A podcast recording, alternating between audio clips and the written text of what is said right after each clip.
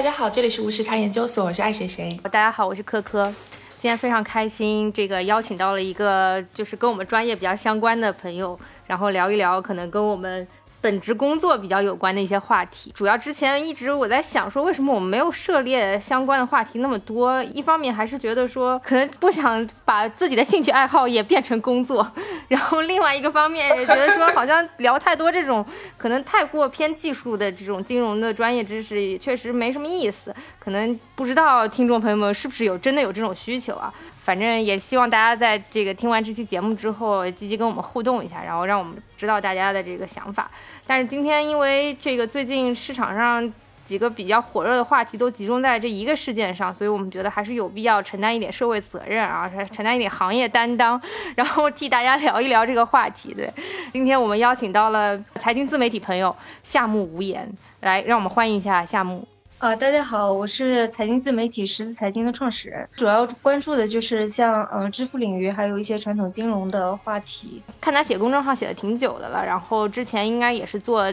记者出身的，然后现在比较专注在写这个财经类文章的公众号上。然后因为前段时间。连续 follow 他几篇关于蚂蚁 IPO 的这个稿件吧，然后我觉得其实这是一个比较好的话题，我们今天可以一起来探讨一下。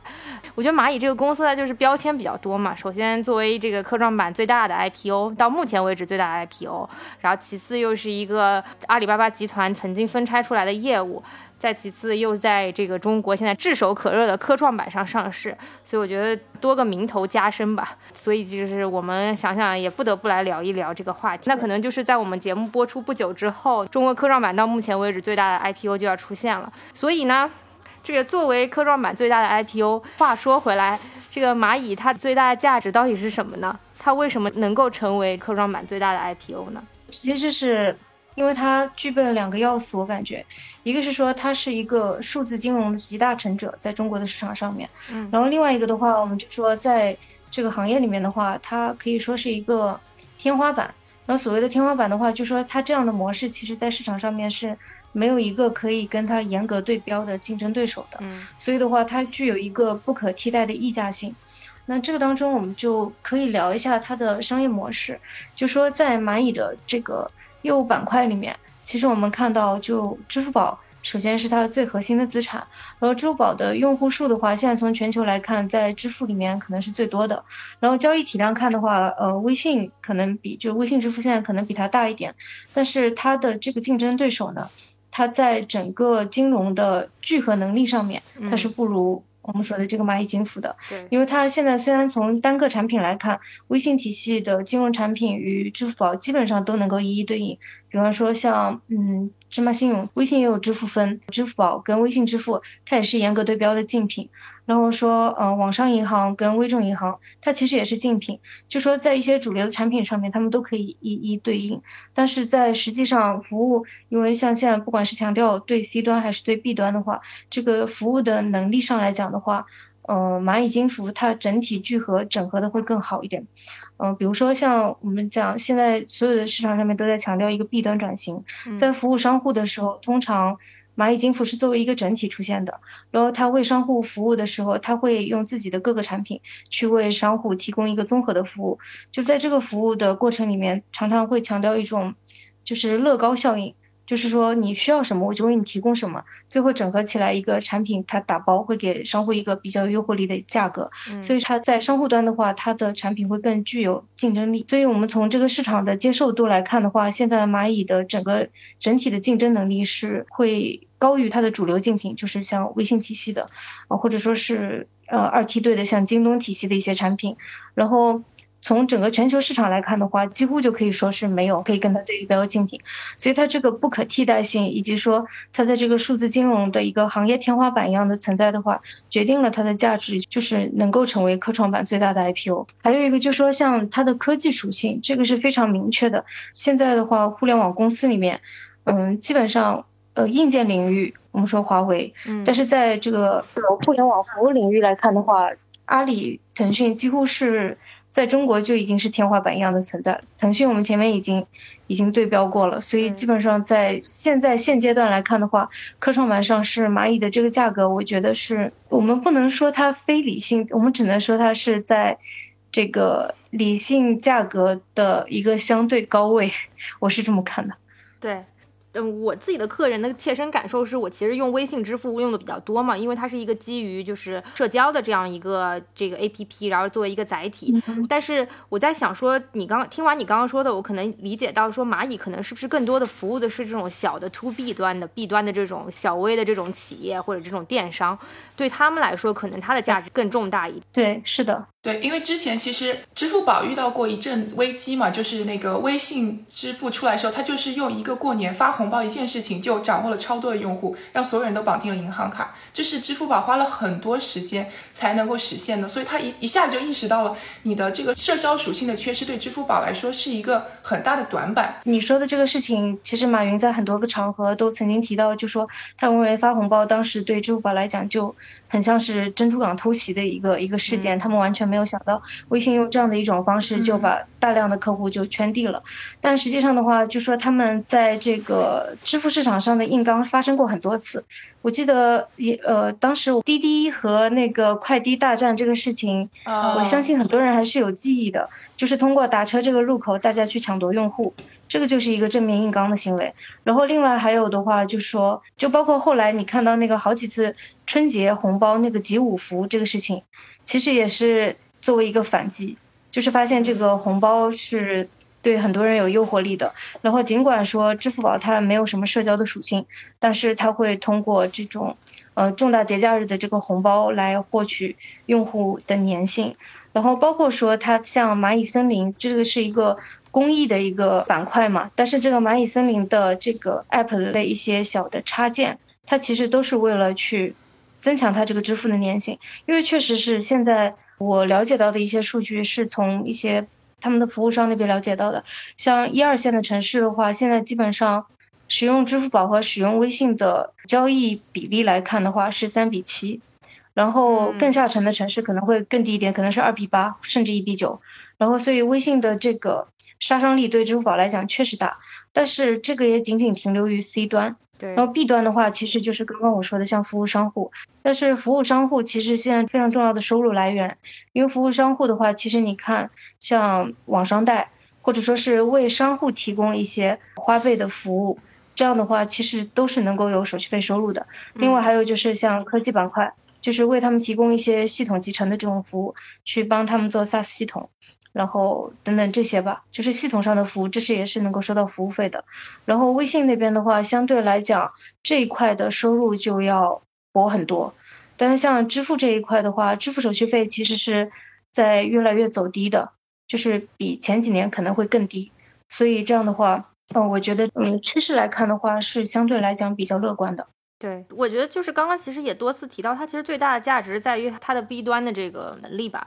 然后它其实一定程度上解决了很多 B 端小微客户，首先借不到钱，然后没有这种信用体系，贷不到款，没有办法立迅速开始开展一摊这种生意的这样一个困局吧。就是很很多年前，我当时在读书那会儿，其实做很多跟小微企业融资贷款有关的课题。但其实蚂蚁金服它最大的价值就在于它能够成功的建立出了这么一套社会的信用体系，能够在它的这个社会体系的架构下，让更多的这个小微企业有一个被评判和衡量的标准，哪怕就是一百万以下小额借贷，也能够就是把这摊生意先做起来。我觉得这个是很大的价值的这个意义吧。是。而且它可能甚至都不是一百万以下，它可能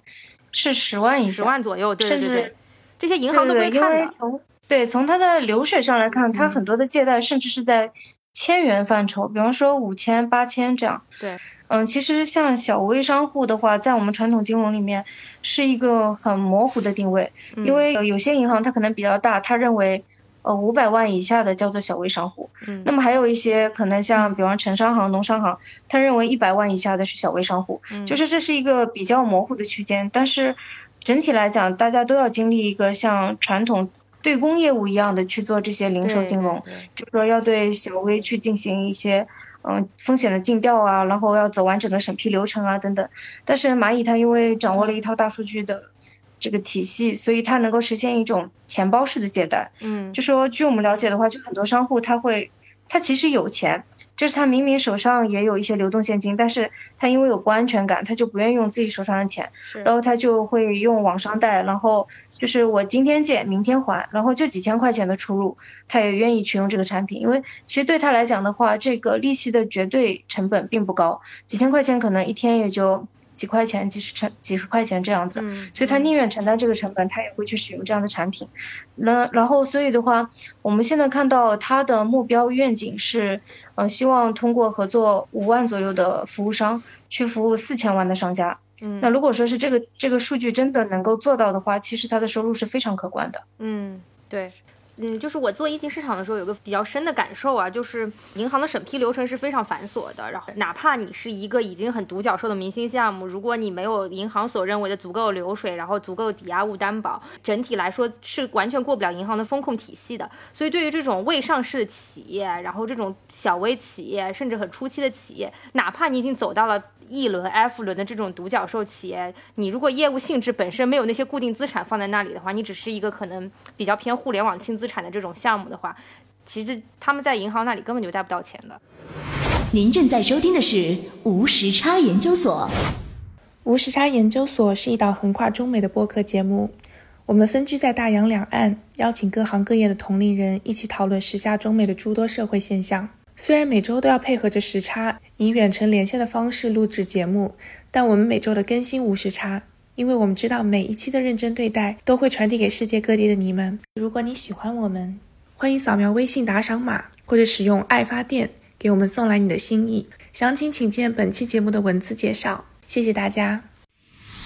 但我觉得还有一个有趣的事情是，它其实在今年六月份把蚂蚁金服改名为蚂蚁科技了。其实也足以看到，就是这个蚂蚁做这家公司对于自己的定位。有一个呃更新吧，可能就是说不仅仅说我们是一个金融服务企业，但以后在将来可能我们要在科技方面更有突破，用科技的力量来，可能最后还是服务金融或者服务这些呃中小什么商业都有可能。但是你可能感可以感受到他在把这个版图把这个饼画得更大一些。然后其实我更好奇的就是为什么在这个时间点他们选择上市呢？从比较理性的角度来看，确实现在是一个最好的时间点。因为为什么呢？一个是我们看它的融资历史，其实它一八年的时候，当时已经估值在一千五百亿。你可以看到，像这样一个体量的估值的话，其实它的上升空间是不大了。对对对。而且今年的话，其实，嗯，我们看监管对它的定调其实是非常好的。嗯。呃，我记得在夏天的时候，当时科创板说说过，就是蚂蚁刚刚官宣要上市的时候，科创板的领导就曾经定调说，这是科创板一周年的献礼。其实这是一个非常高的定调，所以的话，在这个不管是监管的期待也好，还是从他自己估值的一个上升增长的空间来讲的话，我觉得现在都是一个非常好的时机。其实现在上的话，我觉得也是相对来讲比较稳妥的一个时机。嗯，对。而且从市场地位上来讲的话，嗯，蚂蚁的市场地位就前面我们已经分析了，其实确实是比较特殊。嗯，像它如果上市的话。能够给这个市场带来一个比较好的估值的期待，因为接下来的话，我们看像京东数科也要上市，银联商务也要上市，嗯，然后据我了解，还有一些呃二梯队的这个支付机构都等着要上市，可能像它先上的话会更好一点，对，就是对整个资本市场来看的话也会更好一点，嗯。看过一个报道说，这个蚂蚁上市也能提升 A 股的科技含量。中国现在 A 股的科技含量只有百分之十七，然后它上市至少能拉动百分之一。对比一下，港股大概是百分之三十七，美股是百分之三十三，所以可能是是这个也是领 领导们愿意看到的。对。对，可以这么说。那说回蚂蚁这个事情啊，对，就是其实我们知道，就是蚂蚁金服其实是基于阿里巴巴整个体系当中出来的这样一个公司。那一开始的时候，只是阿里。就是这个做做一个这个电商交易的这样一个平台，并没有开始做支付这件事情。那所以回到一最开始的地方，那为什么嗯阿里巴巴当初会要做支付这件事情呢？嗯，阿里巴巴做支付其实是一个水到渠成的一个过程，因为它其实最初是想做这个 B to B 或者 B to C 或者是 C to C。它都是专注于交易端的，对。就是最初的话，就说因为嗯，在支付宝产生之前，就它只能成为一个信息撮合的平台，因为在这个真正涉及到支付和交易的过程当中的话，所有的参与者，不管是买方还是卖方，他都会有一个担忧，就是说，要么就是担心自己的东西没了，要么就担心自己的钱没有了。因为在中国人的这个交易习惯里面，这个一手交钱一手交货，这个是一个长期存在的一个逻辑。这个不只是中国人逻辑里面，就是这个这是交易行为的一个惯有的这个逻辑。所以的话，当时在很长一段时间里面，他们的这个商业模式没有办法往前走。就是，而且那个时候出于安全的考虑，他们也建议说自己的用户就在我这边寻找信息，然后自己去线下交易。但线下交易的话，就说它有很明显的限制，一个是它的交易规模起不来，另外一个是它有很明显的地域性，就是我可能只能期待同城交易，甚至是同一个区、同一个街道，它没有办法就是跨越大规模的跨越空间去完成这个交易。那么所以那个时候就一直在寻求这样的突破。然后呢，就是曾经他们也是动议过自己要做支付这个事情，呃，一度搁置，是因为那个时候在中国的金融市场上面，并没有一个第三方的主体去完成一个担保支付的这么一个事情。嗯嗯，直到说有一年好像，嗯，零四年的时候，当时马云去达沃斯，然后大概在达沃斯的这个会上，然后就有很大的感触，就就觉得自己一定要做交易这个事情，不然的话，这个生意可能就凉了。嗯随着这个生意就没有办法再向前突破，他可能慢慢的就凉了，所以他就下定决心要去做这个支付的这个事情。当时还非常的非常的一腔孤勇，就说如果要坐牢的话，那我去，因为这个时候金融市场它是有一个空白嘛。但是你看到我们监管其实还是挺宽容的，就是至少在后来未来的十年里面，对这个支付就以支付宝为代表的这个支付行业，它就蓬勃发展。因为那个时候，不管是信用卡市场也是一个刚起步的状态。嗯其实对于他们来讲的话，支付宝这样的服务商是一个非常好的，能够帮他们迅速打开线上市场的这么一个存在。所以的话，就是在接下来的嗯七八年的时间里面，支付宝的这个交易量就是从它诞生的一刻开始就贴地起飞，然后直到一零年，我们的监管才出台了相应的支付管理办法，然后去给第三方支付发牌照。所以在此之前，就是我们说这个蛮荒生长的时代，它很好的抓住了这个时代的红利。所以就为什么要做支付宝？它和阿里自己本身的一个生态是有非常强烈的挂钩关系的。对，是有协同性的。我刚刚也在想到一个问题啊，就是说基于这种 C to C 的需求和 B to C 的需求，让产生了这样支付的中间的第三方的平台，然后去去能够更好的匹配撮合交易，甚至起到一些某种程度上资金监管的这样一个作用。但是同样的，为什么美国在同一个时间段它却没有？做出这样的支付体系，我不知道爱谁谁了不了解。就是说，美国像这种 C to C 的交易的话，它一般是怎么样一个方式呢？就用 PayPal 啊，所以其实也是一样的。但资金会打到 PayPal 里面去，然后等交易完成之后再确认付款，是没有这个过程的，是吗？就我的用户体验就是，我付了钱，用 PayPal 付了钱的话，钱肯定是从我的账户里出去。就是，而且其实这边没有确认收货这个概念，就是包裹出来了就是出来了，到了就是到了，它没有一个说确认收货的这个过程。对，美国可能没有这么多小微企业的基础，就是美国可能各大的这种超，不管是超市啊，或者这种购物渠道，它已经非常相对来说非常成熟了，不像中国有所谓的这个东莞的小作坊，然后有什么义乌的小商品市场，然后这种可能可以从源头拿货的这种渠道吧。我觉得说到根本是美国的电商行业和物流是不大的，他们没有这么大的网购的需求。其实网购可能真的是在疫情以后才，呃，突然变得很多，就是以前在各个。呃，就是那种商家，什么 Macy 那种占比都是非常非常低的，大部分人还是进行呃进店交消费。我自己的理解是这样的，就说，呃，支付宝它的一个交易模式其实是担保交易，对，也就是说在这当中，就你看近几年对于这个备付金的这个管理是越来越严了，备付金甚至要集中存款到央行，就是因为以前的话。像我们的交易过程当中，就是你可能单纯作为买方和卖方，你不会观察到一点，但实际上的话，我们的钱是从我买的那一刻，它进入了支付宝的备付金账户，然后直到买家确认收货以后，然后卖家才能收到这笔钱。那么在这个当中，它有可能是几天的一个时间差，有可能有些有些买家他不会去确认收货，那么可能就要等一个多月自动确认收货。那么他有一个多月的时间，他是趴在支付宝的备用金账户里面的。对，支付宝甚至。甚至这个备付金的利息，很长一段时间是支付宝的重要收入来源。就我刚查了一下，就是 PayPal，就是说他的钱会打到你的账户上，你是能看到的，但是你可能不能取现。就如果说你是一个新人卖家，他就会说，我先冻结一会儿，然后看你的那个表现。如果你表现越来越好，他可能就会呃冻结你的资产越来越少，可能以后就能够非常流通的使用你的呃 PayPal 账户里的呃资金。但是，一开始的话，它也是有一个积累数据的过程的。那它实际上就是这两者还是有一个本质的区别，因为像备付金模式的话，它的钱其实是在三方银行的账户上的，就是它的它是有一个，就是我们说我们的监管是有一个备付金的监管方式的，就这个钱它并不是在支付宝自己的账上。账上。但是像 PayPal 的话，它可能就是它相当于开了一个虚拟账户，然后它是在自己的账上。因为在一八年以前，一八年以前的话，就说它是支付宝开在呃大概两百多家银行都有支付宝开的那个备付金账户，然后这个备付金账户的话，相当于就是你可以这样理解，就是 PayPal 开的是对公账户，但是支付宝开的是备付金账户，就是这两个账户有本质的区别。就是 PayPal 开的其实相当于自己的账户，比方说你是我的卖家，然后我在我的账户上面给你做一个大账户下面的小账户，嗯，然后给你记账，然后你只要没有问题，我就把钱打给你，是，然后你有问你有问题，我这个账就冻在这里，我就不给你打钱，你数字还是显示的，但是我不给你打钱，这个是我自己有一套记账体系，但是我的账户上面。是正常的，就是账户它就是一个对公账户，但是那个支付宝它是一个备付金账户，备付金账户就说我是压在银行的，我这家支付机构我一旦跑路了，这个钱也是动不了的，哦，就这个钱它不属于我，它只是我放在这里的，但是这个钱它也不属于买家或者卖家，就是它是一个很。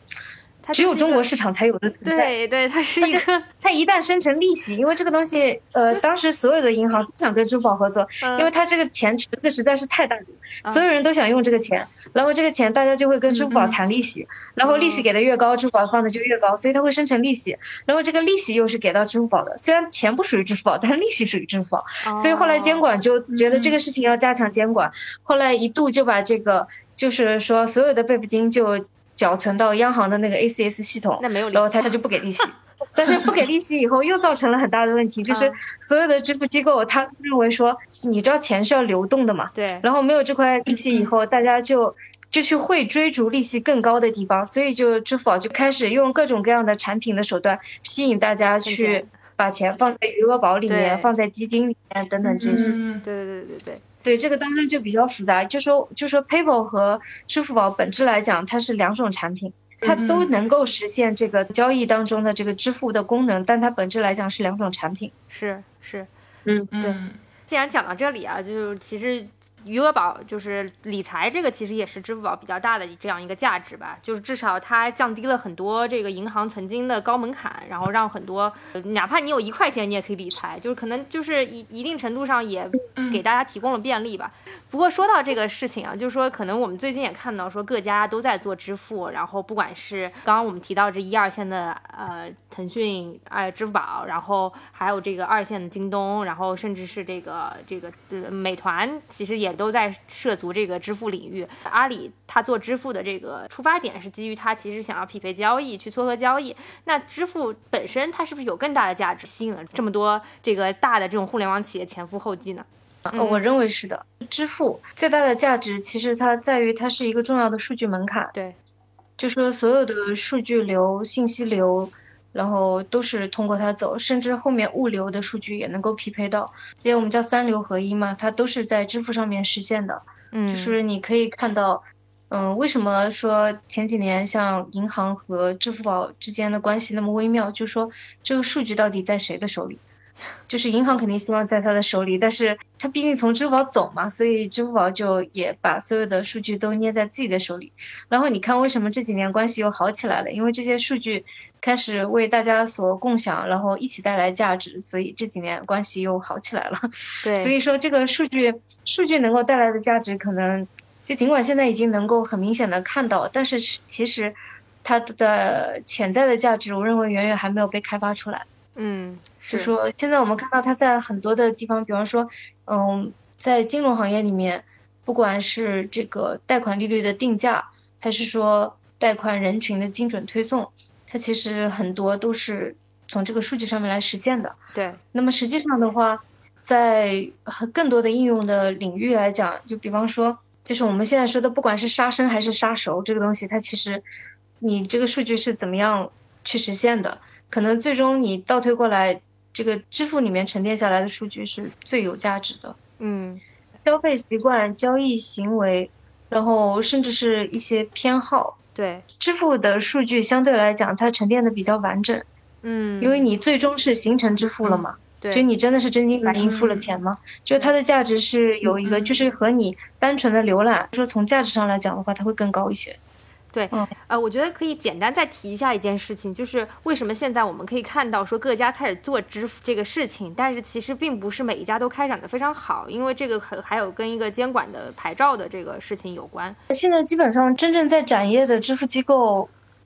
就是支付行业的，我们说就是一种是持牌机构，就是嗯像比方说，呃，除了你们知道的这个微信支付和支付宝，可能还有一些更加线下的，就是做传统线下 POS 的这些 POS 属性更强的，比如说像汇付天下呀，像快钱呐、然后拉卡拉呀等等这些，然后这些是持牌机构。那么还有一些就是现在没有持牌，未来可能会持牌的做聚合的，就是聚合支付是帮这些支付机构去做服务商的，去为他们去呃做 B 端服务，比方说像铺 POS 呀、POS 维修啊，然后给一些 POS 的 SaaS 系统啊等等这些服务商，然后这些服务商的话，就是他们也在做这个事情，但是他们是不持牌的，因为他们真正的这个支付的这一个环节仍然是由像呃我们前面说的这些持牌机构的通道在走，对，他只是做一些前端的服务这样。嗯。然后你刚刚提到的说，像很多支付机构都在做这一块，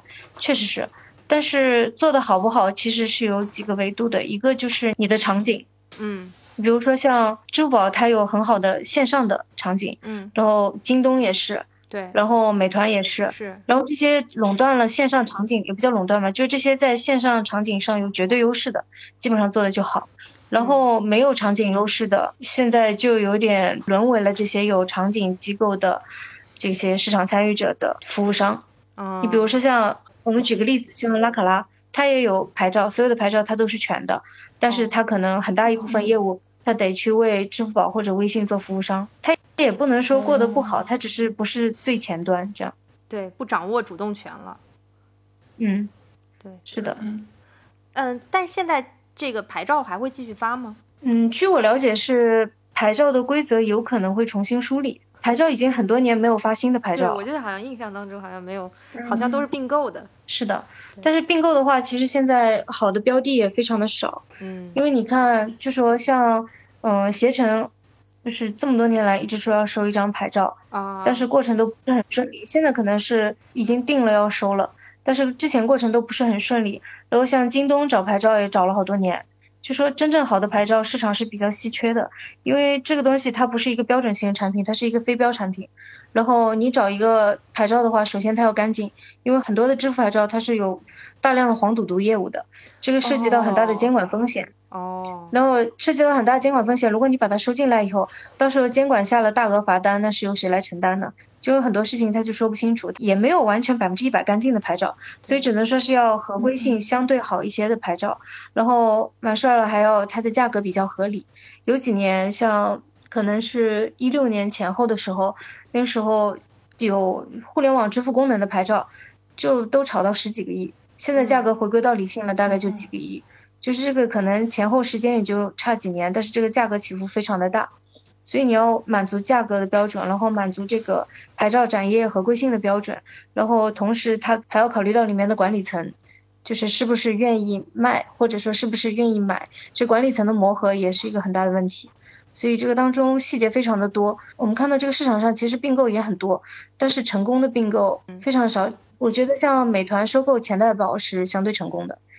但钱袋宝的团队基本上换过了，哦。然后像呃京东收购网银在线就不能说是成功的，当然也不能说失败，嗯，因为像网银在线的它的它的这个不不管是从牌照功能来讲，还是从京东的需求来讲的话，并没有很好的契合，因为京东它收购的时间比较早，它是一二年收购的网银在线。但是网银在线它只有互联网支付的功能，但是像线下的，就我们像二维码支付，支付宝和微信的话，它能够做二二维码支付，是因为它需要有互联网在线和 POS 收单两重功能，它才可以做。所以京东就错失了这个二维码收单的这个市场的风口。所以这是一个比较遗憾的事情。所以这个收购相对来讲就比较缺憾一点。对，所以在市面上来讲的话，这个收购并没有，我认为是很少有成功的案例。不过当年支付宝为了拿牌照，其实也是使用了一些手段的吧？因为当年就是呃，支付宝不是已经开了一段时间，然后国家才说呃要有牌照，然后有一个标准就是说一定要百分之一百内资。但是当年阿里其实是有外资的，它有雅虎啊，有软银啊一部分的投资，所以它呃马云就召集了就股东开了个大会，移了百分之七十的支付宝。进入一个单独的公司，但后来以百分之三十的时候没有告诉雅虎，所以就有一些口舌之争。后来，对，不管是从蚂蚁各项商业行为的做法来看，还是从整个市面上所有的商业行为来看，我认为这个道德上的争论啊，或者说像这种，其实只能算是一个小瑕疵，并不是特别大的问题。对，是个小瑕疵，但是也是孙正义这辈子投资生涯中最大的一个失误吧。相相对来讲呢，我觉得，嗯。支付宝确实是一个，你说的难听，可能确实是有点不择手段，但是说的好听，可能就是目标非常明确。多年前就已经确定这个是一块非常重要的业务，我觉得还是蛮高瞻远瞩。是是，就是因为当时就已经能够看出来了。我认为，在一零年的时候，你想，支付宝当时已经是做到这个交易体量第一的这个地位了。哦。而且那个时候的信用卡的费率是要远高于现在的。哦。哎，对，这个也是我想问，就是这个两个费率之间大概是多少啊？就说我们说像线下的话，大概是千五到千六之间。哦。然后而且要看是储蓄卡还是信用卡。OK。储蓄卡可能这个费率表你可以查一下，因为现在已经费改之后已经非常透明了。嗯。一八年、一七年的时候，当时费改嘛，九六费改，费改之后这个费率就非常明确了。这个网上可以查一下，有一个表格，就说线上线下，然后储蓄卡跟信用卡。在很长一段时间里面，因为我们国家的这个价格都是由发改委说了算的，然后包括说这个刷卡手续费，因为发改委它可能对于这个信用卡收费的核心核心业务并不是那么的了解，我只能现在只能这样说啊，比较委婉，所以他对很多行业他去做了一个行业分类。嗯，这个实际上是不合理的。然后他那个时候是很长一段时间是进行一个梯度的分类。你比方说像餐饮，他认为你餐饮可能收的比较高，所以他就要求你一点二五，一点二五的费率。然后批发类的，他可能觉得你的利润比较薄，他就界定了零点三八的业务，呃，零点三八的这个收费标准。然后所以最后就导致了行业里面很大的一个比例，就是大家都在，就是就是那个时候叫套码嘛，就是我明明是一个。做餐厅的，我去套了一个批发类的码，然后去做这个事情。然后这个事情其实当时对银行来讲，对支付机构来讲，呃，或者说是就是对下面的一些代理商来讲都有好处，因为大家都能捞到钱，都想做大市场份额，所以那个时候套码就几乎没有人管。然后认认真真做的，他反而做不到商户，就是这个也为行业的发展埋下了很大的雷。就说现在为什么没有办法去很好的落实反洗钱，没有办法很好的去做一些实名制的管理，就是因为当时很很多的这些信息都是假的，而且这些存量信息实在是量太大了，就很难去排雷，这个排雷的过程可能会非常的长，所以就是当时零点三八的这个这个费率水平是相对来讲比较低的，然后现在呢就已经做的做的就零点三八，你想是。百分之零点三八，其实千分之三十八，对不对？然后现在基本上是千六，你想象一下，这个这个量其实是低了非常多的。是。但是我们前面说的一点二五或者百分之一点二五或者是百分之零点三八，其实都是一个线下 POS 嘛。然后现在线下 POS 几乎已经在真实消费当中比例已经非常低了，大家都不喜欢刷卡。都尽量的用二维码，二维码的话就千分之六，千分之六就说二维码这种业务它的本质创新其实是模糊了线上和线下。以前的话，像线上的业务可能就非常的低，我们刚刚讲的那一套的费率都是线下的。那现在的话，就说线上线下是基本上趋同了，就是千分之六，它的价格统一起来了。哦。然后中国的话，你想千分之六其实是一个比较比较薄的刷卡手续费。这一块在支付这一块的利润已经非常非常薄了，所以大家都是在想着怎么样去做支付加，就是在支付业务上面去延伸别的业务。嗯，就是搞搞卖卖卖卖产品是吧？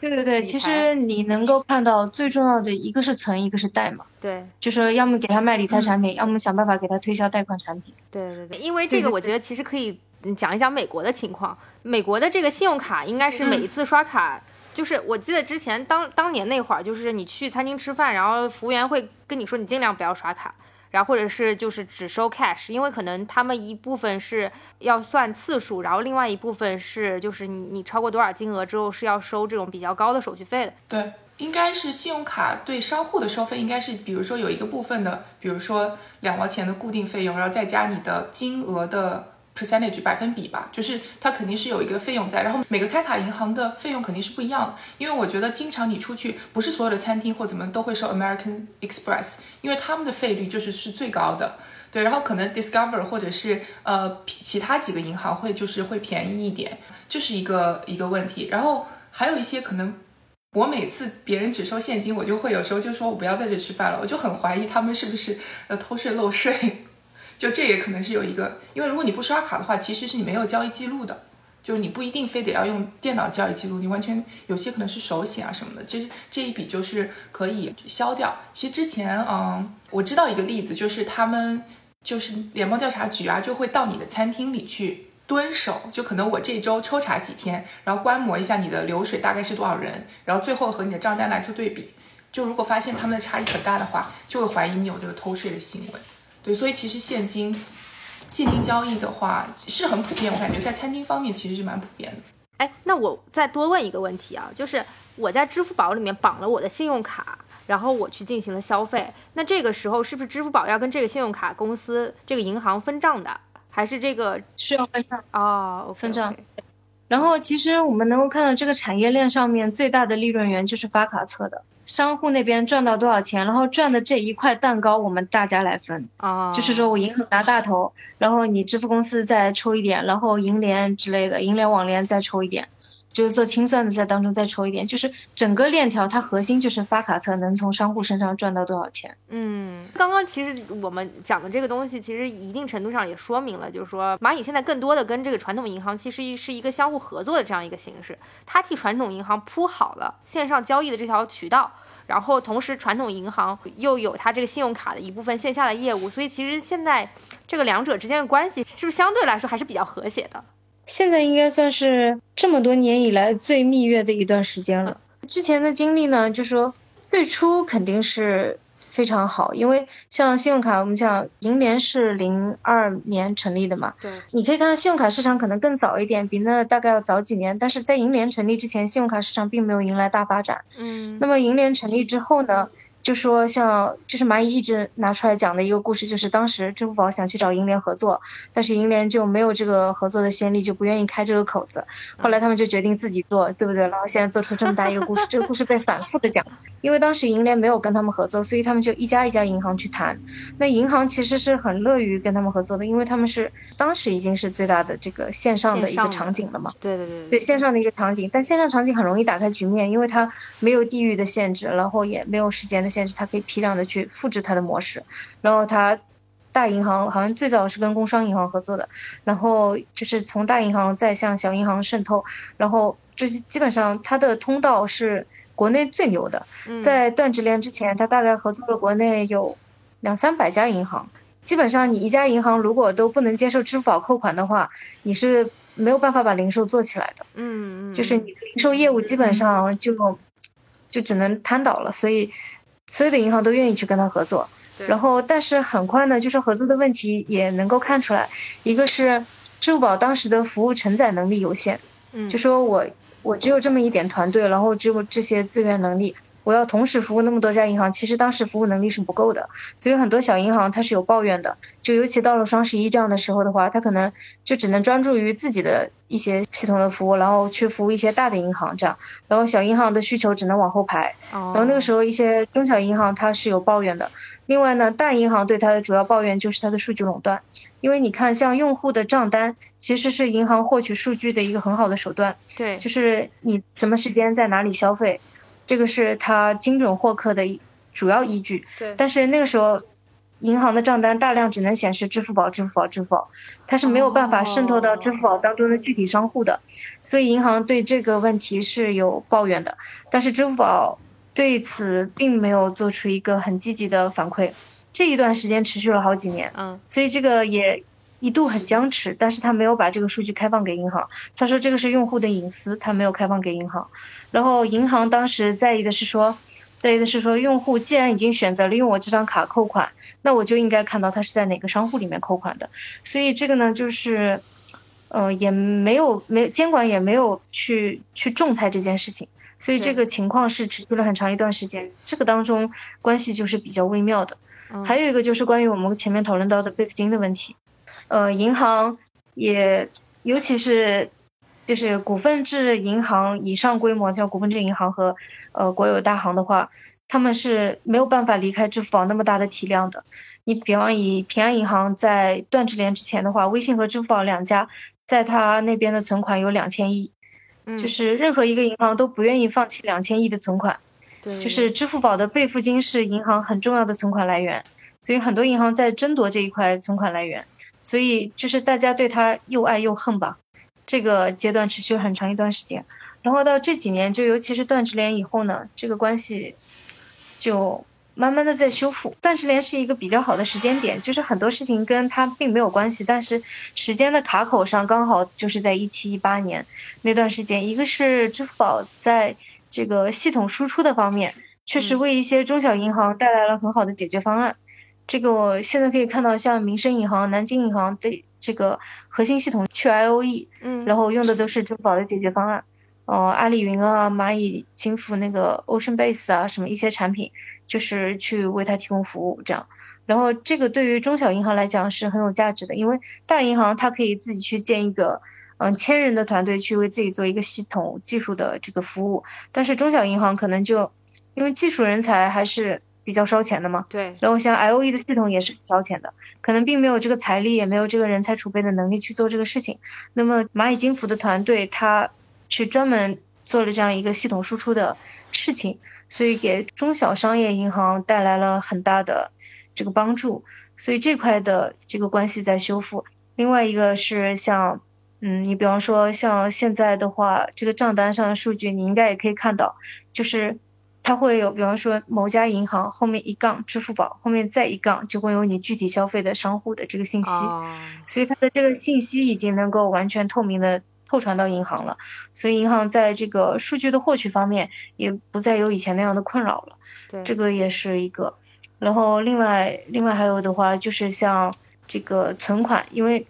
呃在收缴收缴到央行的那一刻。很多银行是很痛苦的，觉得自己没有了这个存款的收入。但是现在有一个比较折中的方案，就是我们可以看到，呃，通过就余额宝等等产品，现在余额宝是可以直接用来买东西的，对不对？对。然后就是，因为你沉淀在支付宝账户的钱，它是要进呃备付金系统的，但是你存在余额宝。账户的钱，它进的是基金的存管系统，是，所以这又是两个系统，所以它通过这样一个产品端的改造的话，最后这个钱还是能够沉淀在银行，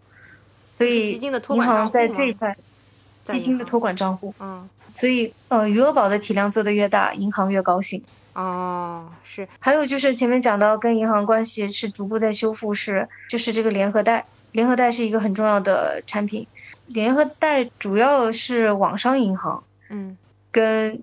很多的银行在合作，然后基本上合作的比例是二比八或者是一比九，就是网商出小头，然后但是银行出大头，以前甚至有一比九点九。他可能出百分之一，银行出百分之九十九，这样这个当中合作模式很多。你比如说像有些银行的合作方式，这个完全，嗯，他们的服务方式比较开放，就说很多东西是由银行自己来决定的。就说你可以只选择流量合作，就是我们给你银行导流。你可以看到现在很多银行在在支付宝，它是开支付宝分行的。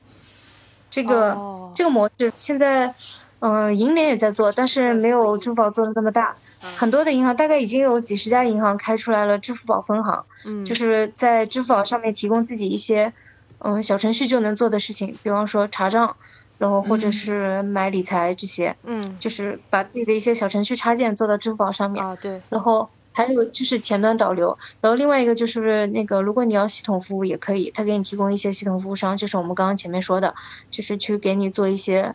嗯，风控的这个数字的服务能力啊，或者说是一些 SaaS 系统啊，或者说你要搭核心系统也可以。反正这个系统上面讲究就很多了，你需要什么系统服务，我们就提供什么系统服务，这是一块。还有一块就是资金上的服务，资金上服务就是前面说的这个联合贷，有二比八的，有一比九的，有一比九九十九的，这样这些都有。反正你你设置一个什么样的服务模式，我们就为你提供什么样的服务模式。所以对很多银行来讲的话，它这个开放合作的生态也是。对，也是银行愿意拥抱它的一个关键吧。对对对，而且银行选择选择服务商的成本非常的高，因为银行选择基础服务商的话，可能很长一段时间都没有办法更换，因为你前面一个服务商埋下的很多 bug，可能后面的人并不知道。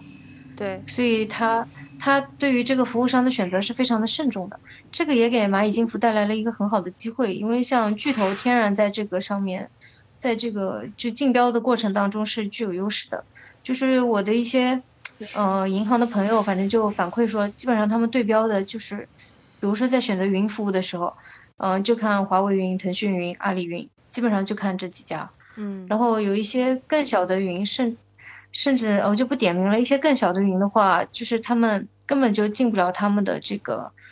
这个选择的范畴。嗯。就是对于小银行来讲的话，就更加是这样了，而且他们现在给到的价格也是。因为可能想迅速的把这一块的市场吃下来，就是因为呃拥有更多的这个银行的客户本身也是一个很好的市场背书。对，因为你服务过更多的银行客户的话，你可能再去找基金啊、券券商啊，呃或者是一些那个企业类的客户的话，都会有一个很好的背书。大家对银行客户这件事情本身是比较看重的，所以他们会花很多的资源去铺银行的客户，所以给到的一些报价也会相对来讲。就银行是比较能接受的，嗯，就是所以就比较比较低一点吧，就是跟其他行业比的话，就是自己愿意去补贴这个市场。既然说到这个，就是蚂蚁和传统银行之间的关系啊，然后我们也可以看到，这个欧美市场上其实是。是提，可能也提了很多年这个移动支付啊，但到目前为止也没有出现一个所谓的这个移动支付的巨头，反而是这种信用卡的公司越来越强。对，大大家是怎么看这个问题的？为什么就是欧美市场移动支付到现在为止还发展那么缓慢？对，就是我觉得就是一个新技术的产生，它能不能够快速的铺开，其实关键是在于有没有一个急需解决的问题。我觉得在就是在国内，当初你如果说去买咖啡啊、买面包啊，很多时候你是要现金交易的。就是这些小呃小商户，或者是除了那些特别大的商场以外，可以刷卡以外，其实你都是要用现金交易的。那其实你用那个微信或者支付宝出现，其实就解决了那个呃带现金这个问题，你就不需要找钱。其实这是一个非常大的一个。怎么说呢？呃，很好的一个消费体验的提升吧，就是我觉得大家会非常愿意去用二维码支付。但是就是在美国这边，因为你信用卡其实已经非常成熟了，你就没有一个这个对比，就是说你选择用手机支付和信用卡支付，其实好像没有什么本质的区别。所以从消费者的角度来说，他们好像觉得我没有必要，呃，就是用一个新的这么一个产品，我就是。而且你想象一下购物场景嘛，你可能买了很多东西，那你在那儿结算的时候，你一的你要么就是拿出手机，要么就是拿出信用卡，其实这个步骤是一样的，并不会觉得说你掏出手机就省了一步或者更方便或怎么样。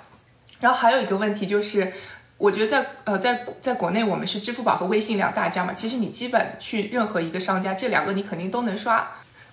但但是在美国的话，你就有另外一个问题，就算你愿意用手机支付，你有什么 Apple Pay、呃 Chase Pay、Google Pay。然后每个商家可能配备的不一样，你还要问他，哎，你可以用哪个支付？其实很麻烦，就是它有点碎片化吧。就说大家还是在竞争这个市场份额，没有这么一两个寡头的出现，所以其实反而并没有那么方便。对，嗯，这是这是有道理的。对，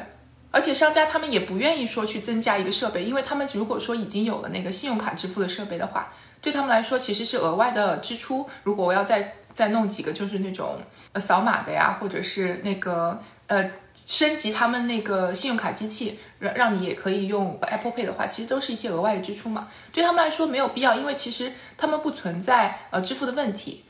而且大家普遍都会有信用卡。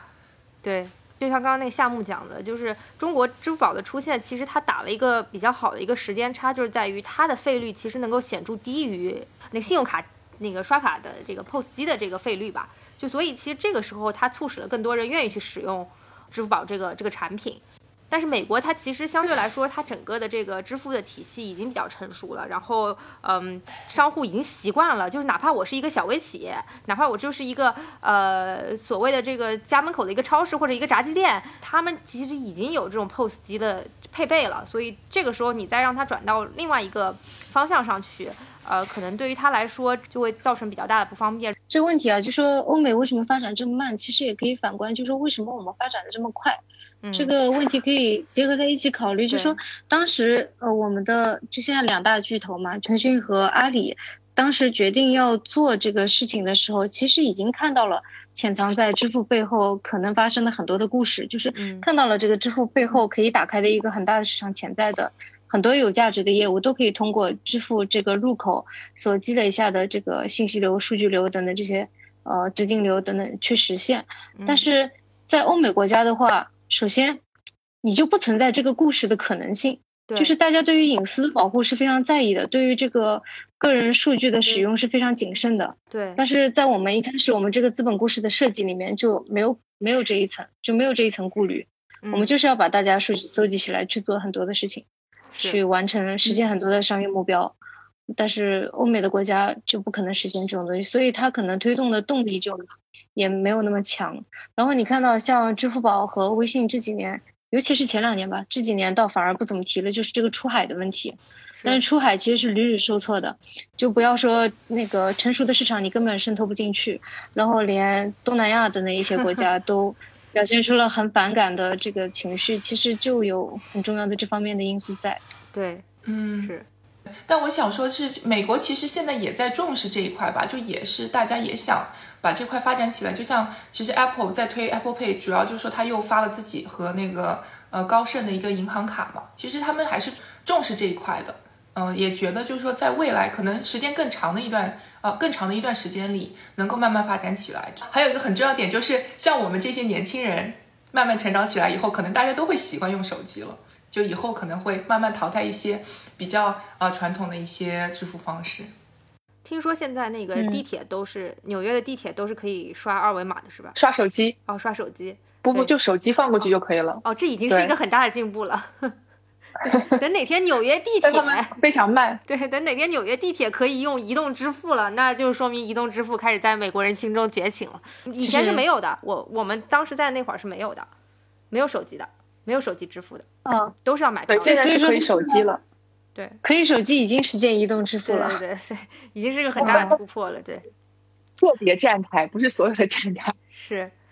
其实我们也可以简单提一下，就是嗯，就是在美国如果有申申请过信用卡经历的同学，应该都有，就是听众吧，应该有同样的感受，就是美国的其实它整个信用体系相对来说是非常健全的。在你申请信用卡的时候，首先你要有那个美国的所谓的 SSN。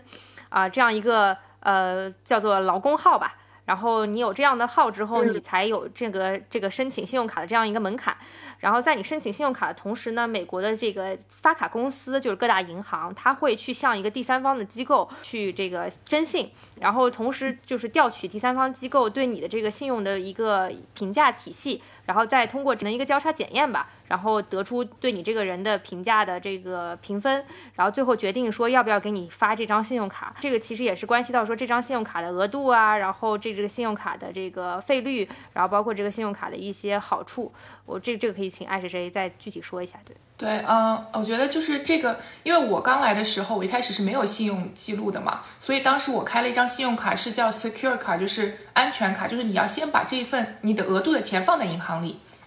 然后你就可以用，然后但你慢慢积累了一段时间，我记得是几个月以后吧，他就觉得你的消费习惯，你有及时还款，他就会把你这部分钱还给你。其实这个过程就是在积累你的信用历史。然后它就会能够核算出你的一个信用积分。然后你刚刚说的那个信用评分系统，最用的最多的就是那个 FICO，它是是一个呃数据分析的公司，然后专门是做这个呃信用呃 credit scoring，就是信用评分吧。所以其实所有的银行，其实你个人其实都可以看到你自己的那个信用呃状态是多少分。然后它的评分标准其实是看你有几张卡，然后你每个月用了你额度的百分之几。它其实也，它是有一个标准的，它不想你用的太多。其实说实话，就是它你能不能够非常好的呃管理你自己的一个消费习惯，就是呃能有多少钱花多少钱这样子，它是有一个可能是一个行为方面的一个研究吧。然后还有就是说你的有没有欠钱呐、然后你有没有一些比如说贷款，这些都会考虑到你的这个信用分数里面，是是一个综合的分数。然后其实每个月都会变。那当你要在银行开卡的时候，他们其实就是看你这个。这个分数是什么？其实这个分数就是表明了你是不是一个比较值得给予贷款或者是给开信用卡的这么一个标准吧。就说银行，我不知道他们具体会不会说再看具体的内容，但是其实信用这个分数本身就已经是一个你的信用评级了。所以说，嗯，美国现在其实它是有已经有一套非常健全的这种信用评价体系，特别是对个人征信的这样一个体系。那其实反观中国的话，嗯，我们其实这个还处于比较初级的阶段啊。这个可以请夏木跟我们具体讲一讲，蚂蚁是不是呃，甚至芝麻信用是不是在一定程度上承担了这样一个角色呢？芝麻信用，我觉得在相当层面上承担了这一个角色，因为在此之前的话，就是我们只有央行的征信，对于很多人来讲，这个。就是央行是捕捉不到他们的这个信用记录的，因为央行的信用记录主要来自于银行这些传统金融机构。然后，呃，如果你在银行没有借过钱，或者说是你在银行只有很少的存款，这样的一些人的话，就叫做白户，就是没有任何存贷记录的这样的人是有很多的。因为中国的这个人口基数实在是太大了，现在反而是像一些除了像那个芝麻信用，然后包括说腾讯也有自己的支付分。但是可能他们的产品还没有花那么大的力度去推，呃，芝麻信用可能是相对来讲市场上比较比较成熟的一个产品，而且它的数据的维度也很多，因为它的这个评分体系可能有很多的维度，你也可以看到，呃，包括说你的理财，包括说你平常呃一些履约的记录，包括说像那个充电宝，你借了是不是还了，然后等等这样一些东西。它都可以去让你的这个芝麻信用分浮动，然后会阶段性、周期性的去进行评测，它是一个动态性评测的一个过程。所以的话，相对于那个我们的央行征信来讲的话，它的实质性会更强。因为央行征信，你看到它是一个，它只能看到你的违约记录或者怎么样，它不是一个能够跟你及时互动、有很大商业价值的一个东西。它可能更多就是在金融系统里面决定你呃是不是能买房，是不是能够获得信用卡服务这样一些，所以它的民间民从民间使用的角度来讲的话，芝麻信用是现在相对灵活的一个产品。就是我想问个问题，就是就直接跳到移动支付，其实消费者损失的是信用卡那个积分那一部分的让利，还有返现的让利，其实这一块是没有的。这块还挺有意思的，损失损失是吗？大多数银行是损失的，大多数银行是损失的。但是现在趋势来看，很多银行就是会把这个，呃，是这样子，就是积分这个东西啊，它其实底层就是来源于银行赚到钱以后给用户的返利。哦，你可以这么理解，就是说像。即使是在就是移动支付没有生成之前，我们讲以前的 POS 时代，就是大家会通过那个信用卡刷 POS 来消费的那个时代的话，你买车买房也是没有积分的，因为买车买房这些银行是没有手续费的，银行收不到手续费，所以那个他们就那一部分的交易是没有没有积分的。然后只有说银行能够赚到手续费的前提下，他会给用户回馈，给你积分，鼓励你多消费，这样。它的初衷是这样子的，所以的话，就说像像以前在线上消费，嗯，是手续费很低的。我们不是讨论到以前那个是线上线下的费率是分开的嘛？对对对，就是线上线上那上低大概是千分之五以内吧，千分之五以内，但是线下是百分之零点三八到 百分之呃一点二五嘛，所以就多很多。那个那个时候线下是有那个就有有交易的积分，线上没有的。但是现在的话就是全面线上化。全面线上化以后，很多银行就是你看平安银行今年两月份在积分规则里面就已经把这个线上消费也有积分，就写进积分信用卡积分规则了。嗯。但是那个其他的银行来看，现在好像只有平安银行这么做。其他的银行的话，它会有一些尝试的产品，就是比方说针对某一些卡种，它会作为一个权益，就是你用这张银行卡的话，你的线上消费是有积分的。OK。然后它会在一些卡种上面去进行尝试，这样。嗯。好，那那我线下还是坚持刷卡吧。但是这个其实这块对很多用户来讲也并不在意，就是很多用户是不知道自己有多少积分，甚至不知道自己哦，然后也不在意，因为它的比例非常低。中国银行中国的积分哦，因为在国外的话，你手续费高啊，手续费高，所以我可以给到你的积分回馈就多。对对对。然后在中国的话，就手续费本来已经很低了，我能够反馈的大概最后也就是几千块钱，一块钱这样。最多换个新秀丽，几千块钱，差不多。对，怎么现在还在换新秀丽？同样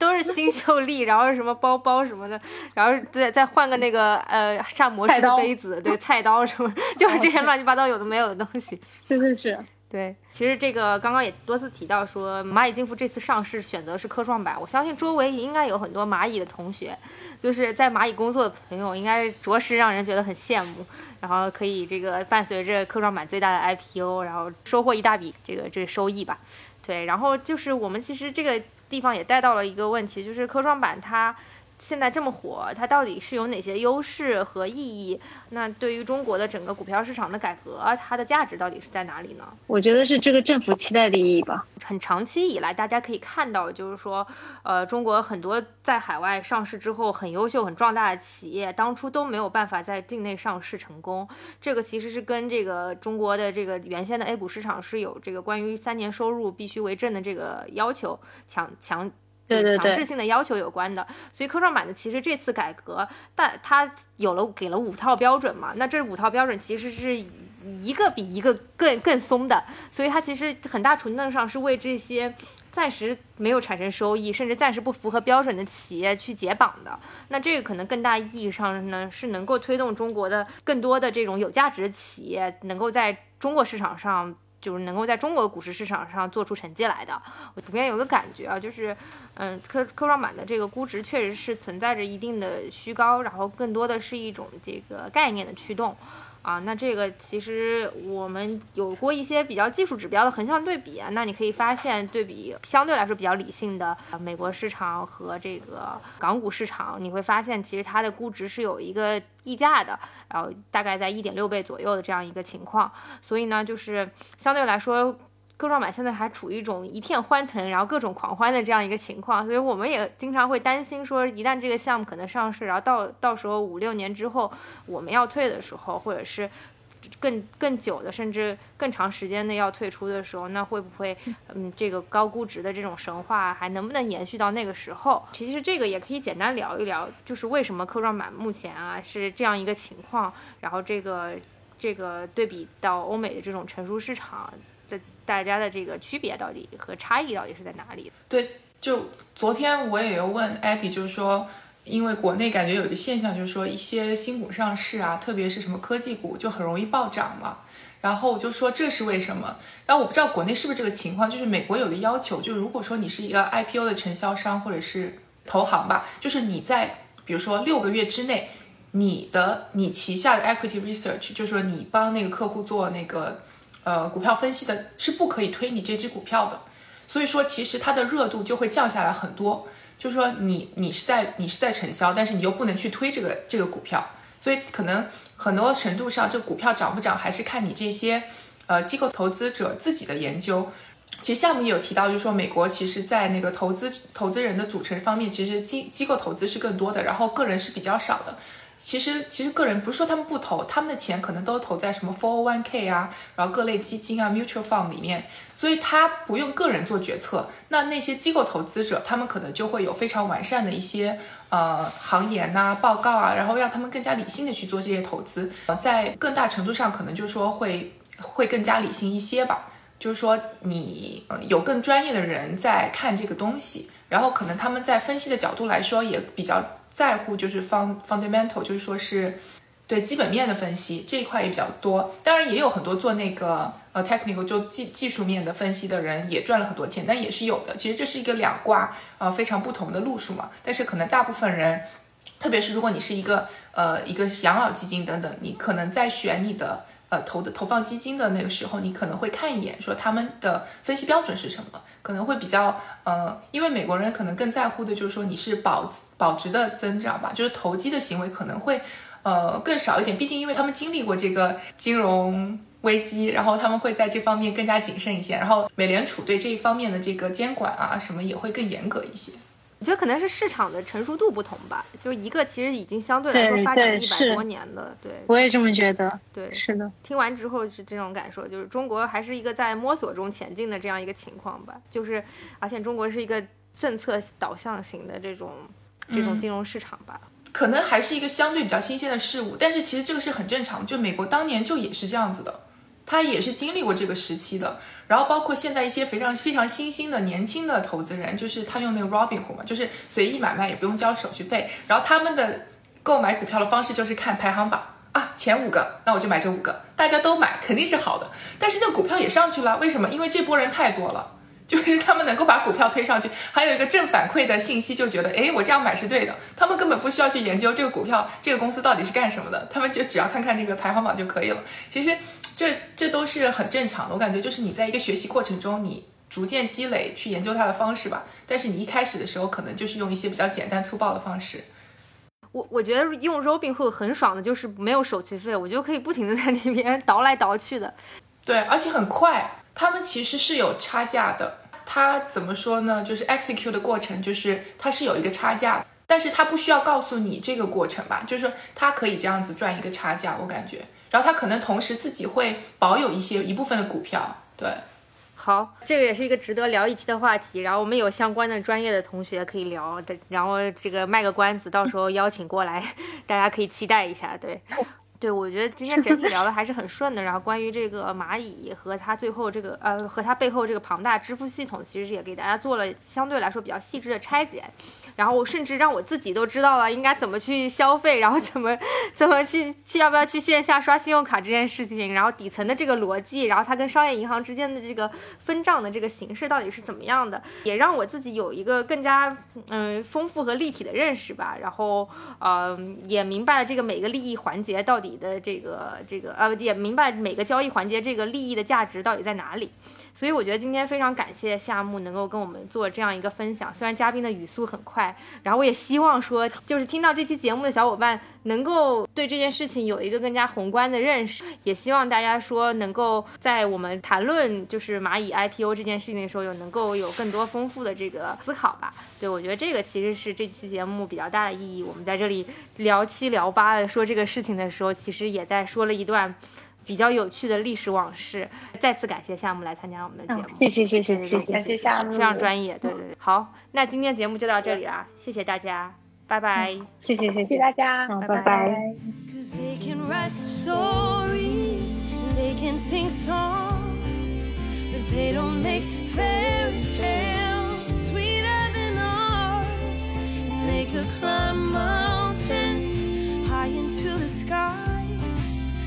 Can't take the world. Oh, like we can take the world. Oh, I can see the future, you and me, we last forever. Ain't no rising tide, no fear of fight that we can't face together. Darling, you and me, we can take the world. They can write stories and they can sing songs, but they don't make fairy tales sweeter than ours. And they could climb mountains high into the sky. They can't take the world. Oh, like we can take.